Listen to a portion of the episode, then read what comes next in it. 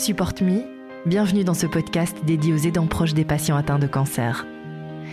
Ils sont en première ligne et au contact direct avec les patients et leurs proches, les pharmaciens.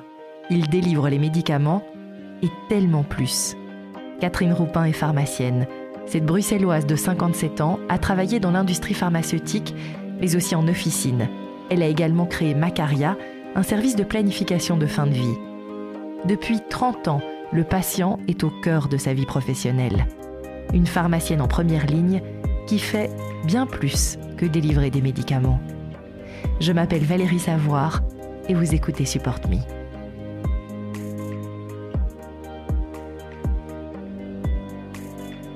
C'était euh, assez logique puisque je suis née dans une famille de médecins d'un côté et de chimistes de, l'autre côté. Donc, euh, pharmacienne, c'était euh, bah, assez logique. Donc, je n'ai pas été très, très créative. J'ai suivi un parcours assez familial. Toute ma vie professionnelle a été euh, centrée sur le patient, puisque j'ai travaillé dans l'industrie pharmaceutique et j'ai commencé comme délégué médical. donc, j'ai forcément croisé énormément de patients et de médecins. Dans ma famille, on a toujours entendu parler forcément des patients. Et après, forcément, je suis revenue en officine et puis j'ai fondé ma carrière. Fondamentalement, je suis de nature optimiste et j'aime les gens, donc je suis assez ouverte. J'ai une approche assez intuitive et instinctivement les gens viennent me parler, même quand j'étais déléguée médicale et que j'attendais par exemple à la sortie du bloc opératoire, ben, les patients qui étaient un peu angoissés ben, venaient, euh, j'essayais de les rassurer et donc dans ma pratique euh, pharmaceutique également, euh, à la pharmacie forcément on est empathique, on les écoute et ben, les gens parlent. Et chez moi, comme je dis toujours, même dans mon environnement personnel, ma famille ou mes amis, je dis chez moi, on peut venir pleurer, raconter, hurler, crier et puis après on se pose et on en parle. À la pharmacie, il faut savoir que les, patients qui, ont leur pharmacie et donc les patients euh, fidèles qui sont donc chez nous, on les connaît bien. Donc on connaît la famille, on connaît l'histoire de la famille, on connaît les enfants. Et donc c'est vrai que à partir du moment où il y a un changement, quelqu'un qui perd, où il y a une forte perte de poids, on se pose des questions. Et ça m'est arrivé de devoir demander, tiens, euh, est-ce que vous n'êtes pas bien? Est-ce que vous faites régime? Mais souvent, une forte perte de poids, on s'inquiète. Et c'est vrai que le pharmacien est en première ligne parce qu'il y a ça, puis il y a le fait qu'ils viennent nous voir. Et avec les ordonnances, ben forcément, on voit, euh, on voit ce qui se passe et ils nous en parlent. Et bien évidemment, bon, on a tout le suivi, euh, on a tout le suivi après. Alors la pharmacie, c'est un endroit où on peut venir sans rendez-vous, c'est tout le temps ouvert et on a des consultations gratuites. C'est vrai qu'on est euh, très facilement accessible. On est plus facilement accessible que certains médecins. Le corps médical est, fort débordé. Et puis, on, a une relation avec nos patients qui fait qu'ils nous font confiance et ils viennent chez nous nous demander, soit ils n'ont pas bien entendu ce qui s'est passé dans le cabinet, soit ça a été trop vite, euh, soit euh, ils, étaient perturbés. Et donc, on arrive chez le pharmacien avec tout le lot émotionnel, médical, euh, euh, de traitement et de questionnement. Dans euh, un, parcours de patients atteints de, pathologies lourdes ou, de cancer, c'est vrai que on les, on les, connaît bien et on les suit du début jusqu'à la fin. Donc que ce soit le début des traitements, les, traitements lourds, la chimio, euh, les, les hum, soulagements d'effets secondaires, tout ce qui est accompagnement, forcément, ils viennent chez nous, que ce soit le patient même, en tout cas au début, le patient euh, est là, et son conjoint, son épouse, les enfants parfois, ce qu'on appelle les dents proches, euh, viennent, viennent à la pharmacie et on en discute et on regarde comment on peut les aider, les accompagner surtout, les écouter parce que c'est un quand, l'annonce est là, ben évidemment c'est un cataclysme. Euh, toute la vie euh, est réorganisée, changée, et, donc le pharmacien a un rôle très très important là-dedans. Et donc oui, à la pharmacie, bien évidemment, on les accompagne du début jusqu'à la fin. Donc de l'annonce du diagnostic, du suivi de traitement et des effets secondaires, mais également jusqu'à la fin parfois, parce que parfois il y a une fin malheureusement, et les aidants proches aussi, parce qu'ils ont le rôle à jouer là-dedans. Parfois, c'est une rémission, parfois malheureusement c'est un décès. Le patient, enfin, moi j'aime bien examiner le patient dans sa globalité. C'est vrai qu'en traitement lourd, en chimio, euh, l'oncologue a son rôle à jouer, nous avons notre rôle à jouer. Et le patient dans sa globalité, ça veut dire le suivi des effets secondaires des pathologies lourdes, mais c'est également pouvoir l'accompagner dans ses émotions, dans euh, faire en sorte que les effets secondaires soient supportés et dans son bien-être si on peut. Et le patient dans sa globalité, ça va évidemment le moral, ça va l'organisation pratique, ça va tout ce qui est partie euh, euh, administrative, parce qu'il y a beaucoup d'administration à faire dans, des, cas comme ça, puisqu'il y a énormément d'hospitalisation, il y a énormément de soins, il y a énormément de, traitements. Et donc, ils sont, ils, sont, ils sont perdus. Et donc, ça n'est pas uniquement le traitement médicamenteux.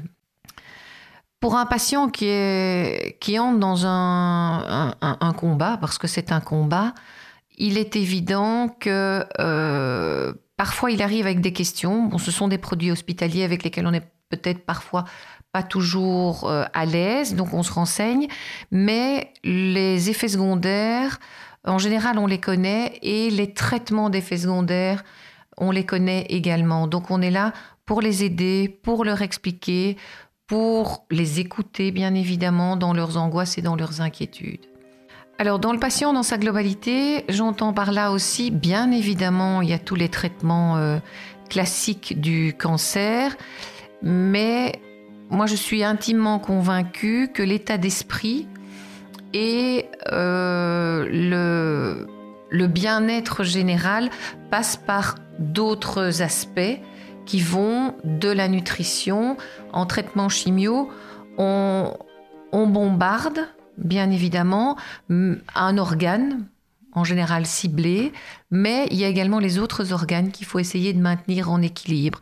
Et il y a différentes manières de le faire, bien sûr, et je pense qu'il faut élargir et il faut regarder tout ce qui est possible à l'annonce d'un combat qui commence je, je, crois qu'il faut vraiment euh, s'ouvrir à tout, tout, ce qu'il y a moyen de faire, que ce soit au niveau traitement euh, nutritionnel.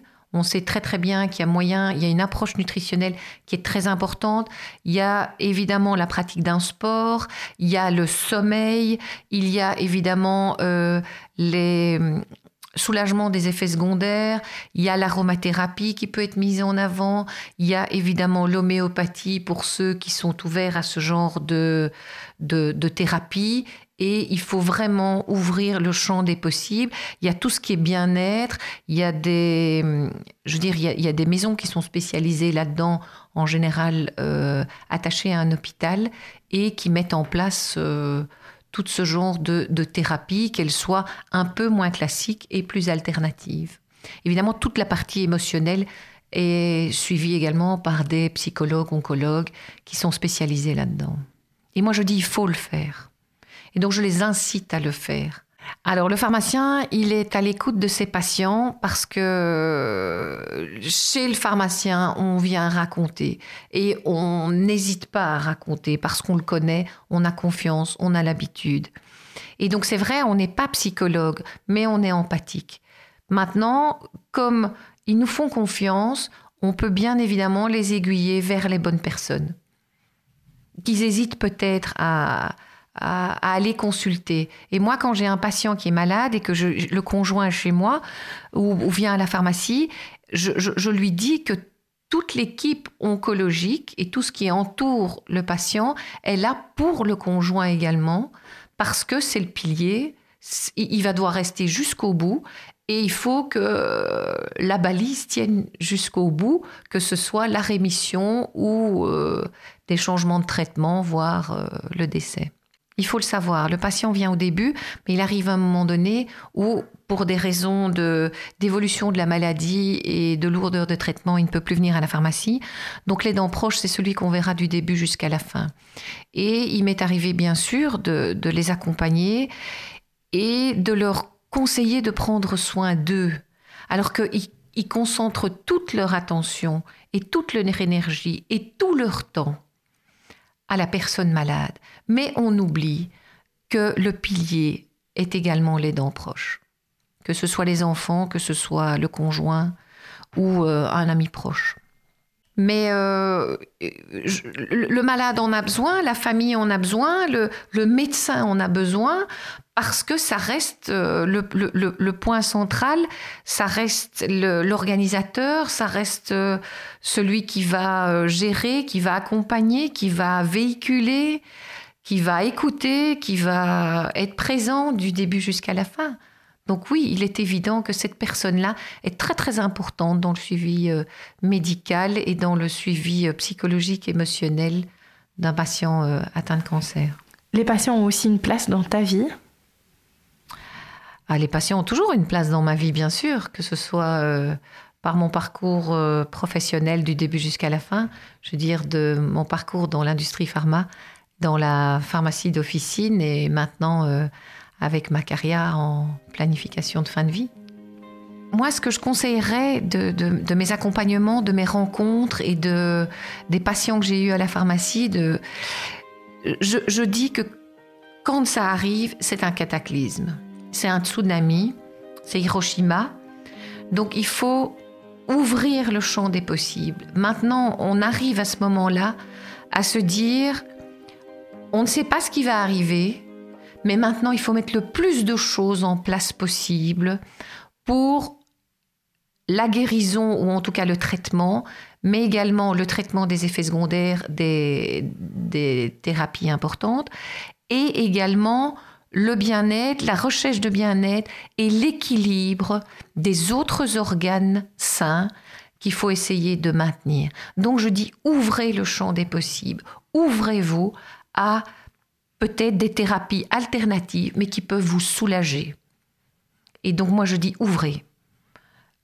il est évident que l'oncologue et le cancer sont là, et les traitements chimio, radiothérapie ou euh, immunothérapie sont là, mais il faut pouvoir maintenir en équilibre les autres organes sains et essayer de maintenir aussi des fonctions vitales importantes, que ce soit euh, au niveau nutritionnel, homéopathique, aromathérapique, euh, autres massage, bien-être, psychologie, suivi émotionnel, sport. On sait très bien que la marche et euh, le mouvement sont des choses très très importantes. Et donc je dis, il faut s'ouvrir, il faut écouter, ça prend un peu de temps. Il faut écouter, il faut lire et faites-le. Ça, c'était le premier conseil. Alors, en deuxième conseil, je dirais, c'est vrai que le, patient cancéreux entre dans un combat d'une part et deuxièmement dans un processus d'accompagnement médical. Je dirais aussi, n'oubliez pas, c'est votre corps et donc vous avez toujours le choix. Donc si à un moment donné, les traitements deviennent tellement insupportables, je dis, vous avez le choix. Et donc, j'ai pas dit le choix de refuser, mais le choix de mettre en pause. Et là, je, soulignerai que, mon amie Nathalie, euh, qui nous a quittés dernièrement, l'a fait pendant près de cinq ans, où elle a chaque fois évalué l'effort, enfin le, le, coût du traitement en efficacité versus sa qualité de vie. Je dis chapeau. Parce que ça veut dire qu'à un moment donné, on dit stop, avec le pendant, bien sûr, de ce stop, et pour pouvoir souffler un peu. Donc vous avez le choix. On a toujours le choix. En troisième euh, position, je dirais demander de l'aide. C'est difficile de demander de l'aide. La maladie, la mort, tout ça, c'est souvent très tabou. La maladie, on en parle plus facilement. On n'a pas l'habitude de demander de l'aide. Et donc, je dis, demandez de l'aide dans tout ce qui vous pèse, sauf si ça vous fait du bien. Par exemple, aller faire des courses ou faire des repas, il y en a pour qui ça pèse, il y en a pour qui ça permet de sortir.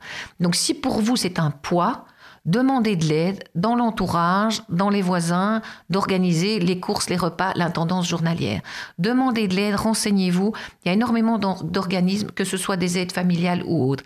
Et il y a encore un troisième point pour lequel les dents proches, souvent le malade aussi, n'ont pas l'habitude d'aller, euh, c'est de demander de l'aide psychologique.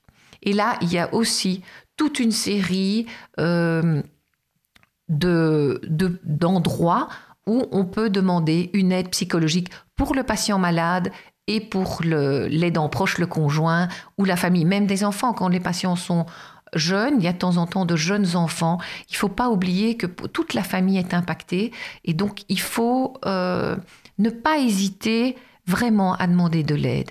Et l'aide psychologique, on n'a pas l'habitude de la demander parce qu'on a l'impression que non, je vais bien. Ben, oui, vous allez bien, mais il y a Hiroshima et dans votre famille, la famille est bouleversée, toute l'organisation est impactée et il faut euh, demander de l'aide. Donc je dis demander de l'aide, vraiment. L'aidant proche, comme je dis, celui-là, euh, il faut essayer euh, qu'il soit le moins ébranlé, le moins ébranlable possible, ce qui est pratiquement, enfin ce qui est très très très très difficile. Donc il doit aussi évidemment être aidé pour tenir sur la distance, sur la longueur et euh, avec tout ce que ça euh, implique. Euh, je pense que c'est très difficile de se dire qu'il faut prendre ça de manière optimiste quand il y a l'annonce d'un cancer ou d'une pathologie lourde, mais je dirais trouver tous les moyens, toutes les sources de bien-être. Elles sont individuelles, pour quelqu'un, euh, se promener en bord de mer. Pour quelqu'un d'autre, ce sera un massage. Pour un troisième, ce sera voir du monde. Donc je dis, analysez tout ce qui vous fait du bien, que ce soit des petits moments en famille, que ce soit des grands moments de lecture, que ce soit des grands moments de partage, que ce soit des hurlements, des cris du sport. Analysez ce qui vous fait du bien. Et donc, faites-le le plus souvent possible. Donc à la pharmacie, j'ai eu, euh, au moment où je, lançais ma carrière, et ce qui m'a fait euh, d'autant plus euh, me rendre compte que c'est vers, vers, ça que je voulais aller. Donc j'ai eu un patient, nous avons eu à la pharmacie un patient malade, et donc c'est lui qui est venu au début avec son épouse, et puis après, il n'est plus venu, et c'est uniquement son épouse qui venait. Il n'avait pas d'enfant. Donc elle venait à la pharmacie et au départ, ça, venait euh, d'un conseil en, nutrition, puisque le patient devait prendre des compléments alimentaires. Ayant travaillé en nutrition clinique, bah, l'équipe en général me, aiguillait les patients vers moi. Et donc j'ai créé un lien avec, cette dame parce que elle venait régulièrement, elle venait chercher les compléments alimentaires, on en discutait et on discutait chaque fois bah, de l'état de son mari bien évidemment, bah, je voyais aussi qu'elle était très fatiguée, bah, qu'elle était très pâle, que bah, elle dormait pas beaucoup. Et donc, je disais, c'est l'occasion aussi peut-être de, de, de voyer si vous pouvez demander un soutien psychologique, si on peut vous aider. Donc, on a créé un lien. Et puis un jour, en discutant un peu avec elle, je dis, écoutez, madame, c'est peut-être l'occasion de parler à votre mari. Mais vous savez, on n'a pas l'habitude, on ne parle pas de ces choses-là. Je dis, mais Parlez quand même à votre mari si vous avez des choses à lui dire, parce que moi je suis intimement convaincue que parfois, il faut pouvoir dire au revoir et donner à l'autorisation au patient de, de s'en aller ou à votre mari de s'en aller. Et donc un jour, elle est arrivée, et je ne sais pas pourquoi, sans doute mon intuition, je lui ai dit, écoutez, madame, maintenant, aujourd'hui, il faut vraiment parler à votre mari, dites-lui ce que vous avez à dire, parce qu'on sait pertinemment bien que euh, les patients, euh, on, connaît les regrets on dit rarement les choses qu'on a bien vécues, mais un regret, je voudrais que vous n'ayez pas de regret. Et puis je n'ai plus vu pendant quelque temps, et elle est revenue après me remercier en me disant comment saviez-vous que ce jour-là il allait mourir? Et euh, merci parce que j'ai pu lui parler avant, de partir. Et ça m'a fait euh, tellement de bien de savoir qu'elle avait pu dire à son mari ce qu'elle avait au fond d'elle et combien elle l'aimait que je me suis dit que j'allais dorénavant ne faire que ça, ce que je fais aujourd'hui. Vous venez d'écouter un épisode de Support Me, un podcast à l'initiative des associations de patients Digestive Cancer Europe et Talk Blue Vlaanderen et du laboratoire Servier, dans le cadre du projet Léa, un programme de soutien aux aidants proches qui vise à améliorer la prise en charge psychologique des personnes atteintes d'un cancer digestif métastatique. Un entretien recueilli par Valérie Savoir et monté par Cédric Van Stralen. Graphisme Jennifer Guillain, Trésor Studio. Musique Cédric Van Stralen.